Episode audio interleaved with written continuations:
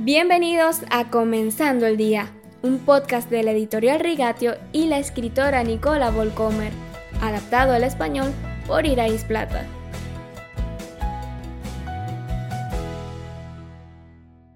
Y como mañana es Navidad, te recuerdo que la editorial Rigatio tiene un regalo especial para ti, el curso Encontrar Vida Verdadera, un curso sobre los fundamentos de la fe que puedes descargar desde la página web de Rigatio en español, rigatio.com, en el apartado del podcast en español. Allí podrás encontrar este maravilloso curso que puedes hacer solo o en compañía de otros creyentes.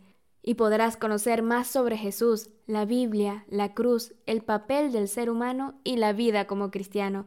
Recuerda, es totalmente gratis y puedes descargarlo en rigatio.com en el apartado del podcast en español. Y hoy hablamos de otra anécdota de la autora de este podcast, Nicola Folcomer. Una vez recibí un pequeño olivo para mi cumpleaños, lo traje a casa durante el invierno y en pocos días todas las hojas se habían caído, dejando solo ramitas desnudas. Durante meses no hubo señales de vida del arbolito. Busqué en Google cómo cuidar olivos en Alemania para ver si me había perdido de algo en el cuidado del árbol y no encontré nada.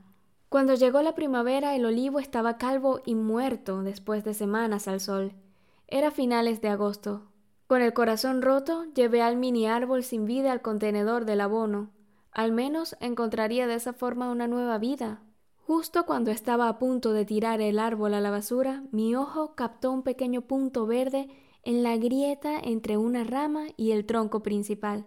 Mi corazón se aceleró. Corrí de regreso al jardín con el árbol en la mano, llené una maceta enorme con tierra fresca mezclada con fertilizante, planté cuidadosamente el árbol y coloqué la maceta en la parte más soleada de mi patio.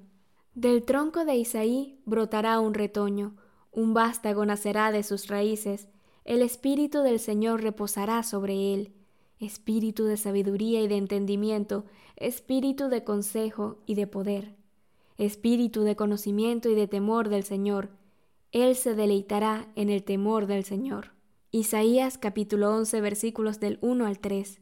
Qué banal comenzó la historia de Judá. Lea, la mujer no amada, siempre la segunda mejor.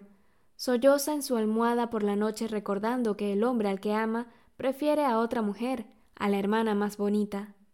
En algún momento levanta la cabeza, se seca las lágrimas y se dice a sí misma, esta vez alabaré al Señor. Y llama a su hijo alabanza, Judá. De la muerte a la vida, alegría donde han corrido las lágrimas, esperanza en medio de la desesperación. Un tronco seco que de repente retoña, un pequeño punto verde en un árbol muerto, un embarazo para una virgen, un parto en un establo, y hay vida para ti y para mí. Jesús le ganó a la muerte y al pecado. Y con esta reflexión, te deseo una feliz Navidad.